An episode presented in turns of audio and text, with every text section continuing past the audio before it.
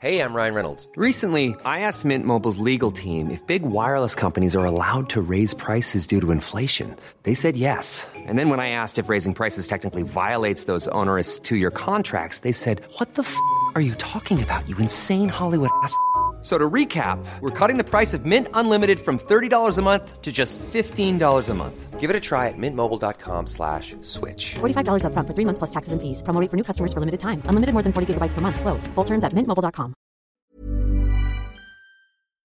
Olá, amigos e amigas do Saber. No momento em que gravamos este episódio, as jornadas de junho de 2013 estão completando 10 anos. Eu mesmo participei ativamente de várias manifestações, inalei uma grande quantidade de gás lacrimogênio e até hasteei bandeiras vermelhas, a contragosto dos reacionários que diziam que a manifestação era sem partido. Nos anos seguintes, eu analisei o evento a partir de uma perspectiva filosófica e um dos artigos resultantes acabou sendo publicado no livro O que Resta das Jornadas de Junho, o qual pode ser encontrado gratuitamente na internet.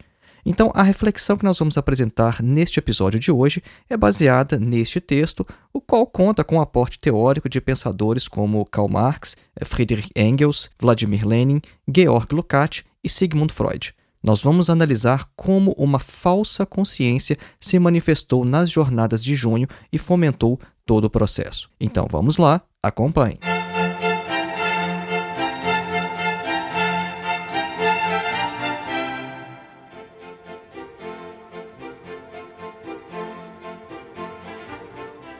Antes de iniciar, um breve recado. Faça sua inscrição em nosso curso de Introdução à Filosofia, dos Pré-Socráticos a Sartre.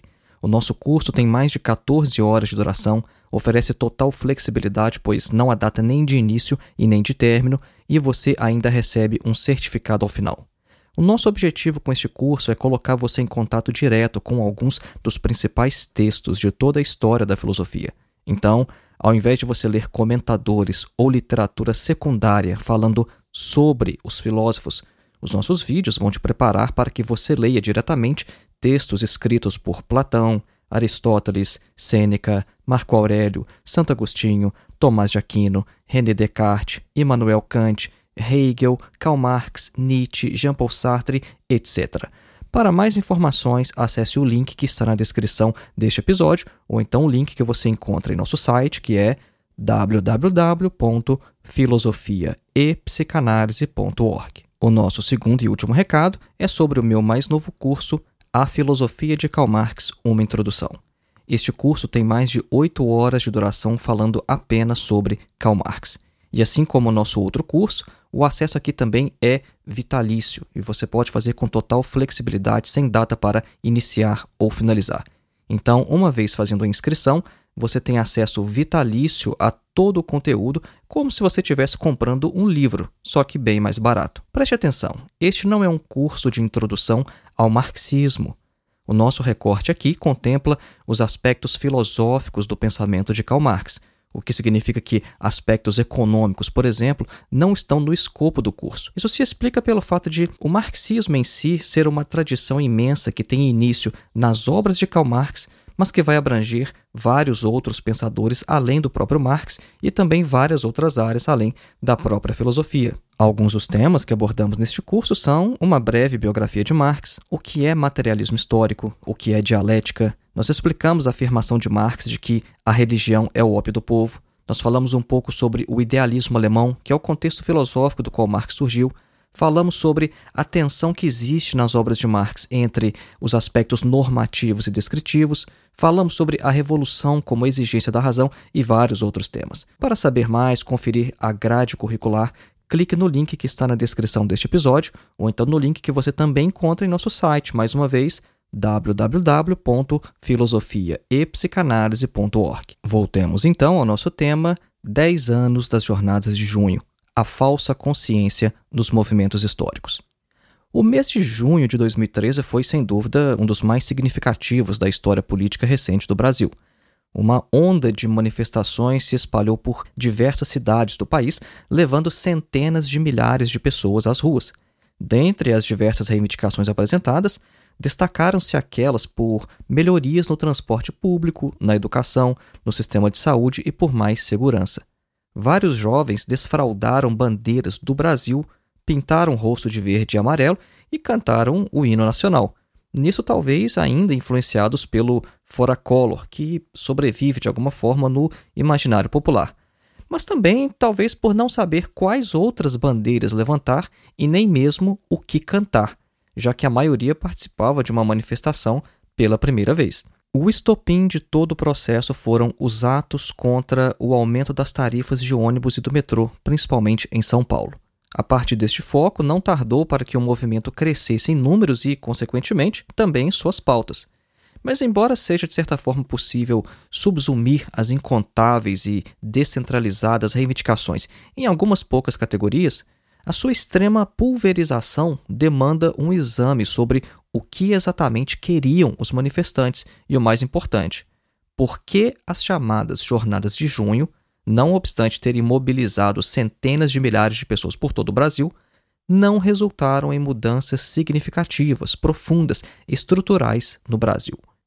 As jornadas de junho são um movimento complexo, multifacetado, e não há uma única análise que dê conta de explicar todos os seus aspectos. Agora, se há um ponto claro pouco controverso ou talvez até mesmo consensual sobre as jornadas de junho é que elas realmente não foram apenas por 20 centavos. As múltiplas, variadas e descentralizadas reivindicações dos mais diversos setores sociais que compuseram este fenômeno, ao invés de esclarecer, parecem, ao contrário, encobrir, dificultar, disfarçar os motivos reais que acredita-se estarem por trás daqueles exibidos nos cartazes. A tese de que haveria um sentido mais profundo, velado, subjacente e determinante do que se revelou na superfície das manifestações nos remete a Karl Marx e Sigmund Freud, que são chamados por Paul Ricoeur de mestres da suspeita, ou então mestres da escola da suspeição. Para esse filósofo francês, o Paul Ricoeur, o que se pode encontrar de comum nas obras tanto de Marx quanto de Freud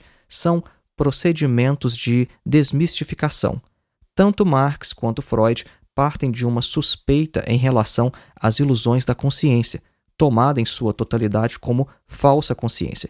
Então, eles empregam o estratagema de tentar decifrá-las. O que nós pretendemos fazer aqui neste episódio vai nesse sentido. Primeiro, nós vamos tentar caracterizar os motivos aparentes das jornadas de junho como uma mera manifestação de uma falsa consciência. E, em seguida, nós vamos sugerir onde as suas reais causas podem ser investigadas. Nós vamos falar agora então sobre a falsa consciência nos movimentos históricos, de forma geral, e ver como isso se aplica no caso das jornadas de junho. O que a gente quer entender é o seguinte: por que é que um monte de gente que estava sentado na sala de casa vendo televisão, de repente resolveu levantar e ir para uma manifestação pela primeira vez? As pessoas ofereceram motivos, dizendo: Ah, estou indo manifestar por causa de X, de Y e de Z. Agora, será que foi por causa disso mesmo? É nesse sentido que a gente quer avaliar que essa consciência é, na verdade, uma falsa consciência. Engels afirma que, à medida que cada indivíduo age em busca de seus próprios fins conscientes, o resultado das mais diversas direções e vontades atuantes e seus múltiplos efeitos sobre o mundo exterior é o que nós chamamos de história. Engels deu aqui então uma definição de história como o resultante das mais diversas direções e vontades atuantes e seus múltiplos efeitos sobre o mundo exterior. Agora, nesse processo, a gente tem que investigar também, continua Engels, o que é que esses muitos indivíduos querem. A vontade é determinada por paixões e raciocínios, mas aquilo que, por sua vez, imediatamente vai determinar as paixões e os raciocínios são dos mais diversos tipos, podendo ser objetos externos, motivos ideológicos, ambição, ardor pela verdade e pela justiça, ódio pessoal ou então meros caprichos dos mais diversos tipos. Não obstante os seres humanos agirem por motivações conscientes, as vontades individuais produzem, na maioria das vezes, resultados distintos e frequentemente até mesmo opostos aos desejados, de tal maneira que as motivações têm, para o resultado final, uma importância secundária e subordinada. Agora, a gente tem que descobrir então quais são as forças motrizes por trás dessas motivações, quais foram as causas históricas que tomaram exatamente tais formas conscientes nas cabeças das pessoas. Tudo que os seres humanos colocam em movimento tem que passar antes por suas cabeças, isso é certo. Agora, qual a forma que isso toma em suas consciências depende muito das circunstâncias do contexto social. Daqui a pouco vocês vão perceber como que essa reflexão de Engels está próxima não apenas de Hegel, como também de Freud, e a ideia de que nós temos um inconsciente que determina as nossas ações conscientes. Então, tomando esta reflexão de Engels como ponto de partida, vamos analisar agora as jornadas de junho especificamente. Alguns dos padrões, das características e dessas regularidades observadas por Engels nos processos históricos de forma geral podem ser identificados também nas jornadas de junho. Seja no âmbito das motivações individuais, como Engels citou, né? por exemplo, o ardor pela verdade, pela justiça, né, que estava expresso naqueles cartazes que denunciavam a corrupção nas jornadas de junho, ou então no fato de que as manifestações acabaram tendo, a longo prazo, um efeito contrário ao desejado por várias camadas sociais que estavam lá nas jornadas. Eu, eu cito como exemplo, eh, as jornadas acabaram depois levando ao poder um governo muito mais comprometido em casos de corrupção do que o anterior. É por isso que as jornadas de junho foram se tornando mais claras à medida que nós tomávamos distância temporal dela, à medida que os anos se passavam e a gente via o que é que estava acontecendo. Isso é como na famosa passagem que Hegel afirma que a coruja de Minerva só levanta voo ao entardecer. Com essa metáfora, o Hegel queria dizer que o ser precede o pensamento e só é possível refletir sobre eventos históricos em seu crepúsculo, depois de passados os fatos. Então, nesse sentido, foi apenas com as manifestações dos anos seguintes que o caráter policlassista das jornadas de junho tomou, de maneira retrospectiva, contornos mais nítidos. Se várias classes sociais compartilharam as mesmas ruas e avenidas em junho de 2013, as manifestações dos anos seguintes a favor e contra o impeachment de Dilma Rousseff traçaram uma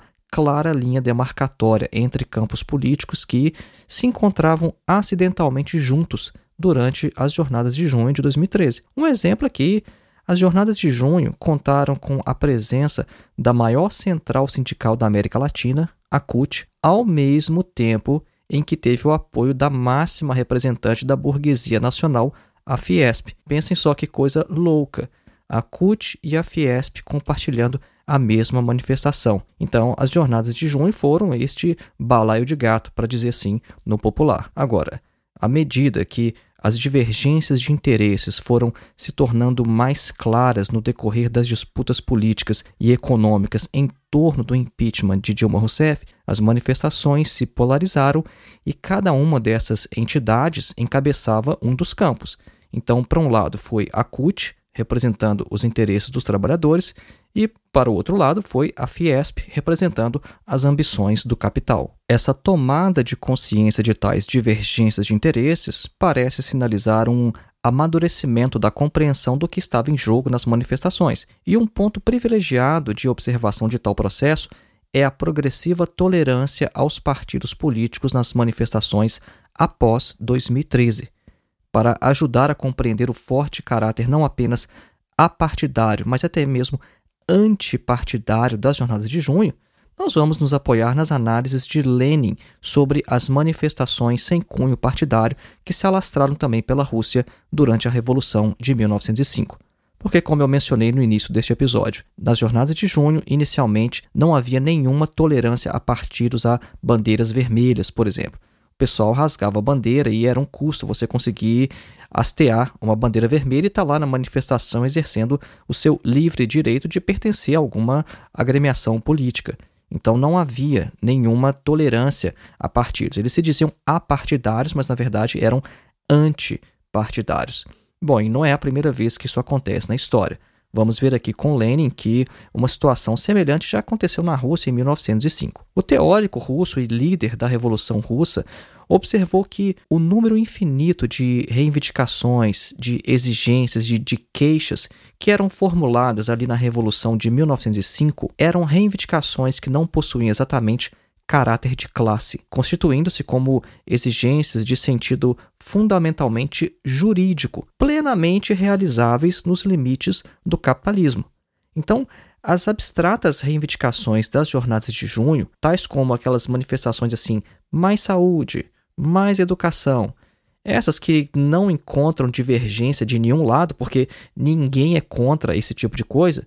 Pois é, isso é um dos pontos de contato que nos sugerem a presença de certo padrão ou de certa lógica entre ambos os movimentos e que nos permite compará-los. É por isso que nós achamos que a Revolução Russa de 1905 pode nos ensinar algo sobre as jornadas de junho de 2013 no Brasil. Mas antes disso, vamos fazer a nossa clássica pausa musical, a fim de que você assimile o conteúdo apresentado até este momento. Você vai ouvir um trecho da Serenata para Cordas, opus 22, em Mi maior, do compositor tcheco Antonín Dvořák, nascido em setembro de 1841 e falecido em maio de 1904.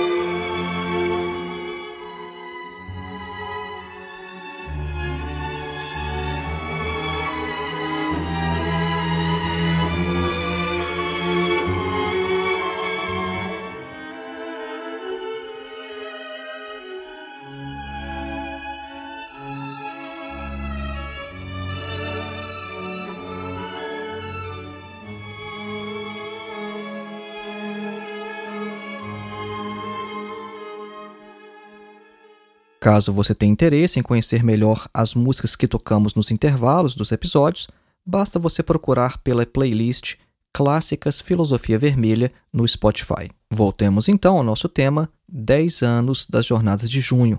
A falsa consciência nos movimentos históricos. Antes da nossa pausa musical, nós estávamos falando sobre Lenin, a Revolução Russa de 1905 e preparando para fazer uma comparação, para tirar lições das reflexões de Lenin para ajudar a esclarecer as jornadas de junho de 2013 no Brasil. Nós mencionamos que na Revolução Russa de 1905, as reivindicações não tinham caráter de classe, mas eram reivindicações no sentido de uma vida mais humana, reivindicações que poderiam se concretizar completamente no capitalismo, reivindicações jurídicas, reivindicações contra as quais ninguém se posiciona.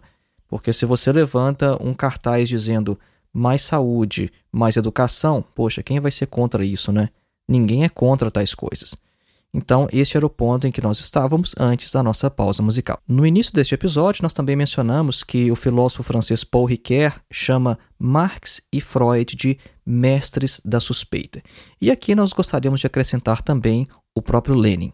Nós vamos considerar Lenin aqui como um ilustre discípulo da escola da suspeição. Por quê? Porque o Lenin vai afirmar o seguinte: analisando aquela revolução de 1905, o Lenin fala que o selo da independência externa em relação aos partidos tinha naquele processo apenas a aparência da falta de filiação partidária. Ponto importantíssimo este aqui. Então, quando os indivíduos dizem nós somos independentes de partidos, na verdade, essa independência é apenas aparente. Eles não são independentes de partido. Então, Lênin vai dizer a necessidade de uma vida mais humana, da defesa da própria dignidade e dos direitos do cidadão são geralmente bandeiras que abarcam tudo e todos, que agrupam todas as classes e diminuem qualquer limite partidário. A premência de conquistar vitórias imediatas relega a segundo plano qualquer ideia e pensamento sobre o que virá mais tarde. Life is full of awesome what ifs, and some not so much, like unexpected medical costs. That's why United Healthcare provides Health Protector Guard fixed indemnity insurance plans to supplement your primary plan and help manage out of pocket costs. Learn more at uh1.com. There's never been a faster or easier way to start your weight loss journey than with PlushCare. PlushCare accepts most insurance plans and gives you online access to board-certified physicians who can prescribe FDA-approved weight loss medications like Wigovi and Zepbound for those who qualify. Take charge of your health and speak with a board-certified physician about a weight loss plan that's right for you. Get started today at plushcare.com slash weight loss. That's plushcare.com slash weight loss. plushcare.com slash weight loss. E isso é perfeitamente o que aconteceu nas jornadas de junho também. Então você tinha reivindicações de maneira mais geral, reivindicações que unem tudo e todos, mas sem pensar no que poderia vir depois. Mas Lenin continua e fala o seguinte: a posição negativa diante dos partidos na sociedade burguesa não é senão uma expressão hipócrita, velada e passiva de quem pertence ao partido dos que dominam. Então ele vai dizer o seguinte, eu vou abrir aspas e ler um trecho do que o Lenin diz em suas próprias palavras. Então vamos lá, abre aspas, a indiferença política não é outra coisa senão a saciedade política. Aquele que está farto é indiferente e insensível diante do problema do pão de cada dia. Porém, o faminto será sempre um homem de partido nessa questão. A indiferença e insensibilidade de uma pessoa diante do problema do pão de cada dia não significa que não necessite de pão, mas que o tem sempre garantido, que nunca precisa dele, que se acomodou bem no partido dos que estão empanturrados, o partido dos que dominam, o partido dos exploradores. Fecha aspas. Então, o que os desenvolvimentos da Revolução de 1905 e também das jornadas de junho de 2013 apresentam em comum, e aqui nós estamos levando em conta todas as diferenças e as particularidades históricas, geográficas e políticas, mas o que elas têm em comum é uma definição, uma delimitação de campos, uma agudização das contradições que eram apenas latentes nos primeiros estágios dos movimentos se em junho de 2013 houve até mesmo agressões a manifestantes que portavam bandeiras ou então vestiam camisas de partidos de esquerda, nas manifestações posteriores pelo impeachment de Dilma Rousseff, houve uma maior tolerância aos partidos de direita, enquanto que nas manifestações contrárias ao golpe, os partidos de esquerda não encontraram problemas em participar nem da organização e nem da execução dos atos. Então, notem que essa transição, essa passagem, esse desenvolvimento gradual do elemento inconsciente ao consciente, das manifestações espontâneas às organizadas, significa para Lenin que o elemento espontâneo não é senão a forma embrionária do consciente. Os motins primitivos dos operários, por exemplo, nos quais os trabalhadores quebravam as máquinas das fábricas, já refletiam um certo despertar do consciente. Não que os operários, né, continua Lene, eles começavam a compreender a necessidade de opor resistência ao capital, mas naquela época eles pelo menos sentiam isso e perdiam a fé na impossibilidade de mudar a ordem de coisas que os oprimia. As jornadas de junho também foram movimentos espontâneos, no sentido de que elas não foram preparadas, organizadas, planejadas de forma consciente por nenhuma força política, organização ou movimento social, sendo possível considerar as jornadas de junho como a forma embrionária dos movimentos posteriores que apresentaram um grau mais desenvolvido de consciência de interesses políticos. Então preste atenção ao que a gente falou até agora. Nós dissemos que quando a gente avalia as jornadas de junho e o que veio depois, nós vemos que nas jornadas de junho nós tínhamos a forma embrionária do movimento consciente e que depois ficou muito claro. Depois as manifestações foram se dividindo Aí nós passamos a ter movimentações de esquerda, movimentações de direita, porque as pautas foram ficando cada vez mais claras. E é isso o que o Lenin explicou na Revolução Russa de 1905. No momento está todo mundo junto, pautas genéricas, gerais. Isso une a todos. Mas à medida que o movimento avança, as contradições começam a ficar mais claras. Agora, as jornadas de junho não aconteceram numa ilha. Nós temos que colocar as jornadas de junho também num contexto internacional. O que é que estava acontecendo no mundo naquele período, naquele momento? Então, a dinâmica das jornadas de junho foi também a mesma de vários movimentos de protesto que se alastraram por diversos pontos do planeta nos primeiros anos da crise capitalista iniciada em 2008.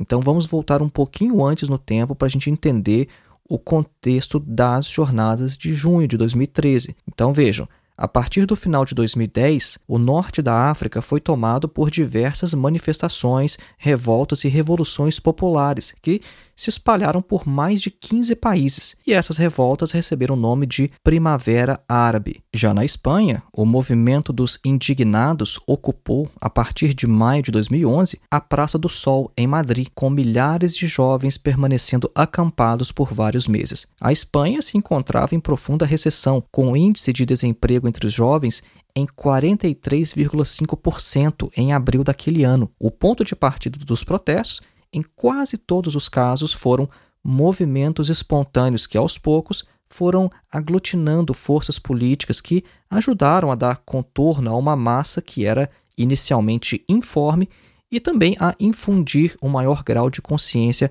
às ações já em curso. As jornadas de junho, então, quando colocadas em uma perspectiva internacional, fazem parte de um processo, de uma dinâmica, de um desenrolar histórico mais amplo, e não nos precipitamos ao afirmar que sofreram influência desta avalanche de manifestações ocorridas no exterior. O Lenin já havia observado este efeito contagiante nas greves, por exemplo, afirmando o seguinte: olha, basta que se declare em greve uma fábrica para que imediatamente comece uma série de greves em muitas outras fábricas. Então, este efeito multiplicador que nós podemos, por extensão, atribuir aos movimentos de protestos em geral foi assim resumido por um certo ministro alemão que era um inimigo dos trabalhadores que foi citado por Lenin. Esse ministro alemão uma vez falou assim, abre aspas, por trás de cada greve aflora a hidra da revolução. Fecha aspas. O que nós estamos dizendo é o seguinte: não só as greves, mas qualquer tipo de movimento político tem um efeito contagiante. Então começa uma greve num lugar,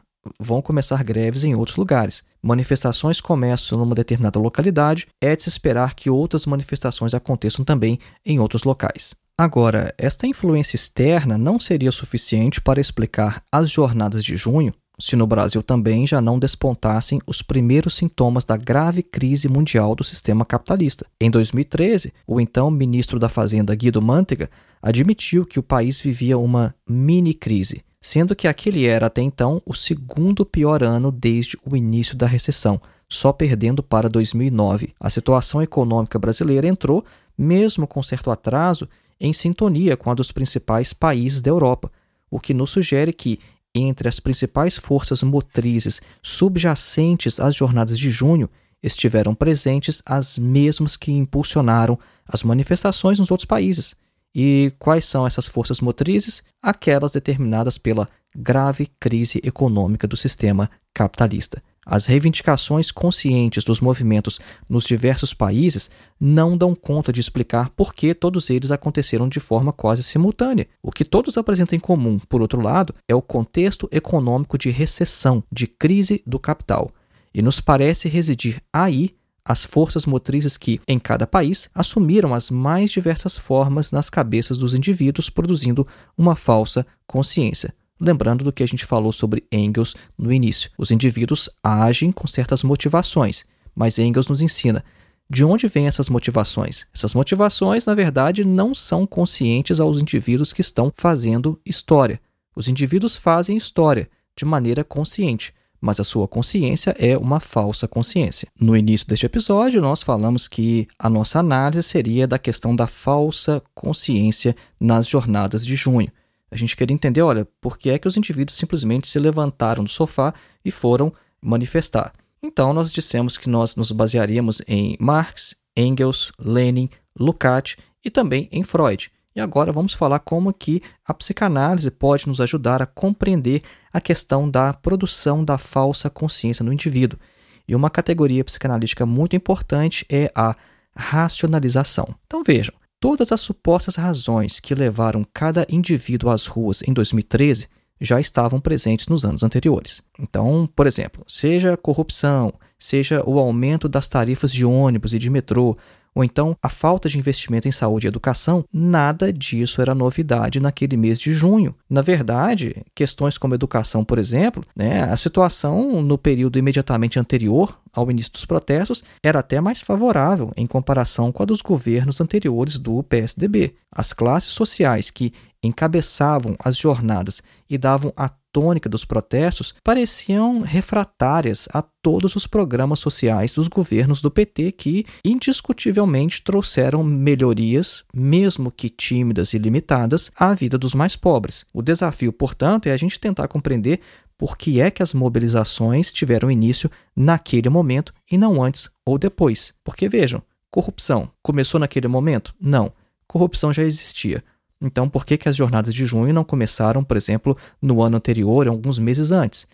Não faz sentido a gente dizer que aquelas pautas eram novas, estavam acontecendo apenas ali. Até mesmo o estopim de todo o processo, que foram aquelas mobilizações do movimento Passe Livre em São Paulo, também não eram nenhuma novidade. Movimentos de esquerda sempre estiveram presentes nas ruas com as mesmas pautas. Então vejam só, as motivações conscientes que levam os indivíduos à ação nos processos históricos são espécies de razões encobridoras análogas ao que é denominado na psicanálise de racionalização. Segundo Ernest Jones, um psicanalista do círculo do próprio Freud, a ideia aparentemente simples expressa pelo Freud de que um grande número de processos mentais deve a sua origem a causas desconhecidas e insuspeitas, sejam esses indivíduos normais ou neuróticos, e isso é uma das descobertas mais significativas não apenas para a psicanálise, mas também para ciências como a sociologia. A racionalização, então, vamos explicar aqui, ela se origina do sentimento de uma necessidade de sempre se fornecer uma explicação. A fonte dessa necessidade, por sua vez, é apenas um outro aspecto da necessidade de que todos nós temos de possuir o que pode ser chamado de uma teoria da vida, e especialmente uma teoria de si mesmo. Então, todos nós sentimos que nós devemos ser capazes, como criaturas racionais, de fornecer explicações lógicas conectadas e contínuas sobre nós mesmos, sobre as nossas condutas e opiniões. E todos os nossos processos mentais são inconscientemente manipulados e revisados para este fim. Então ninguém vai jamais admitir que cometeu deliberadamente um ato irracional. E qualquer ato que possa parecer assim, que possa parecer irracional, é imediatamente justificado, distorcendo os processos mentais envolvidos e fornecendo uma falsa explicação que possa soar minimamente racional. O que o Ernest Jones está dizendo aqui é basicamente o seguinte: todos nós gostamos de explicar bem as coisas que fazemos. Ninguém gosta de dizer, ah, eu não sei por que eu estou fazendo isso. Não, a gente quer dar explicações, a gente quer dar motivos. Essa é uma necessidade básica. Então, nós sempre precisamos dar explicações racionais para as coisas que estamos fazendo, mesmo quando essas explicações não estão disponíveis. Então, nós podemos dizer que a racionalização é o processo pelo qual um indivíduo oferece uma justificação lógica ou moral para uma atitude cujos motivos inconscientes são inacessíveis, sendo uma forma de evitar reconhecer conflitos, sejam eles de natureza neurótica ou não. Um exemplo de racionalização seria quando um indivíduo, para justificar uma mania de limpeza compulsiva, sempre oferece razões sanitárias para mascarar essa mania de limpeza compulsiva. Então, no caso das jornadas de junho, as bandeiras contra a corrupção, flamuladas tanto nas jornadas de junho quanto nos protestos pelo impeachment da Dilma Rousseff, parecem ser algo nesse sentido. Todo aquele fervor militante, a convicção moral e o ardor contra a corrupção se dissiparam, sumiram tão logo a Dilma foi afastada definitivamente da presidência, sugerindo que a questão talvez nunca tenha sido realmente a corrupção. Então, a corrupção então era apenas uma racionalização de motivos mais profundos, ocultos e inconfessáveis. Vamos ver também no caso do ódio pessoal, que nós citamos já nesse episódio, que segundo Engels, também pode levar indivíduos a tomar parte em processos históricos. Então, se em alguns momentos ele se expressa de forma aberta e declarada, em outros ele pode ser detectado, decifrado ou interpretado apenas sob análise, porque diante de um conflito do eu em reconhecer como aceitável o puro ódio como motivação para tomar parte em um protesto político, a racionalização torna admissível, suportável e encoberta ao indivíduo esse determinante da vontade. O que eu quero dizer com isso é que muitos indivíduos tinham como principal motivação o puro ódio. Não obstante, eles não expressassem isso em seus cartazes. Eles tinham razões encobridoras, pautas genéricas, pautas humanitárias que abarcassem todo mundo. Né? Então, por exemplo, pauta contra a corrupção, afinal de contas, quem é contra a corrupção? Quem gosta de corrupção? Ninguém se manifesta a favor da corrupção. A gente nunca vê uma manifestação pró-corrupção. Então é uma coisa que não faz absolutamente o menor sentido você colocar uma pauta como essa. É a mesma coisa que você fazer uma manifestação pela felicidade. Todos queremos ser felizes.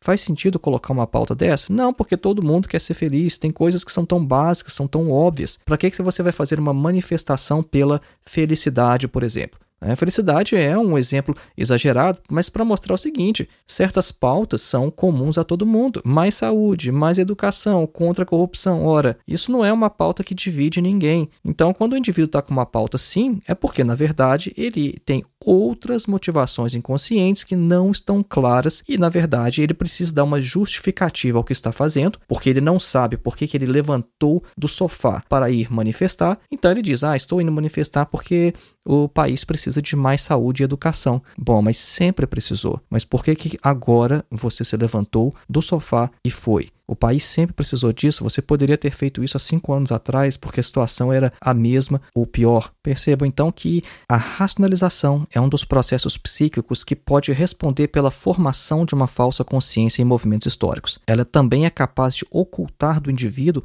a sua satisfação narcísica ao participar de amplos movimentos de massas que, através do mecanismo de identificação, vão lhe tornar parte de um todo maior que o seu ego empobrecido, um todo ao qual o indivíduo se integra e do qual acredita compartilhar atributos que lhe faltam. Então, essa última formulação nossa aqui é basicamente o que a gente explica ao falar sobre a psicologia de massas. Nós temos um episódio aqui no podcast falando sobre isso. Então, como é que nós podemos tentar resumir tudo o que nós vimos aqui neste episódio? Nós tentamos oferecer uma análise das jornadas de junho como dotadas de uma racionalidade histórica própria, apontando características que permitem com que a gente classifique, identifique e compare as jornadas de junho a outros movimentos históricos e também com que a gente possa caracterizar os motivos aparentes dos protestos como determinados por uma falsa consciência. Nós também sugerimos aqui nesse episódio que o processo de racionalização, como definido na psicanálise, pode ajudar a esclarecer o mecanismo em jogo nos indivíduos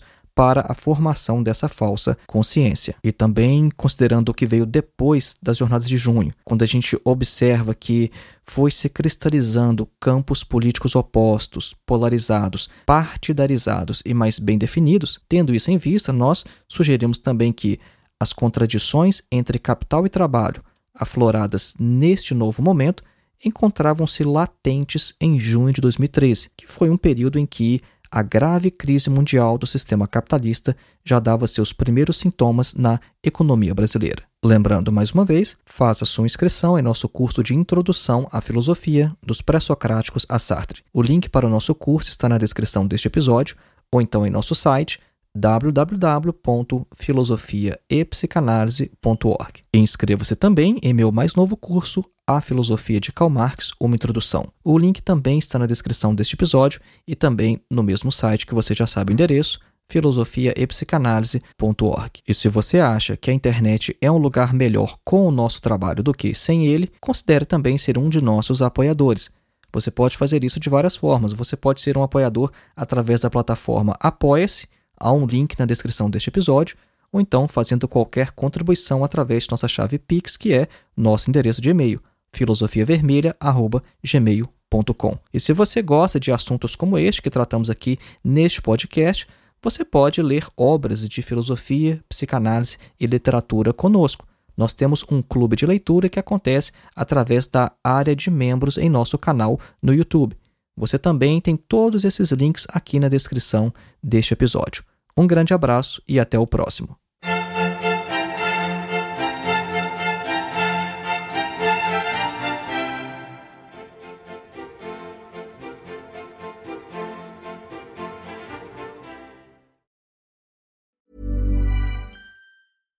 Hello, this is Danny Pellegrino, host of the Everything Iconic podcast, and I'm here to tell you all about Splash Refresher because hydration is mandatory, but boring is not. Now, I love my water, but if I don't spice it up, I'm not going to finish what I took out of the fridge. That's why I love my Splash Refresher, which is flavorful, delicious, bright, hydrating, and zero calories. The wild berry flavor is my fave. No, wait, is the pineapple mango flavor my fave? You know what? All five craveable splash refresher flavors are my fave because they're so delicious. So get hydrated and enjoy it with Splash Refresher.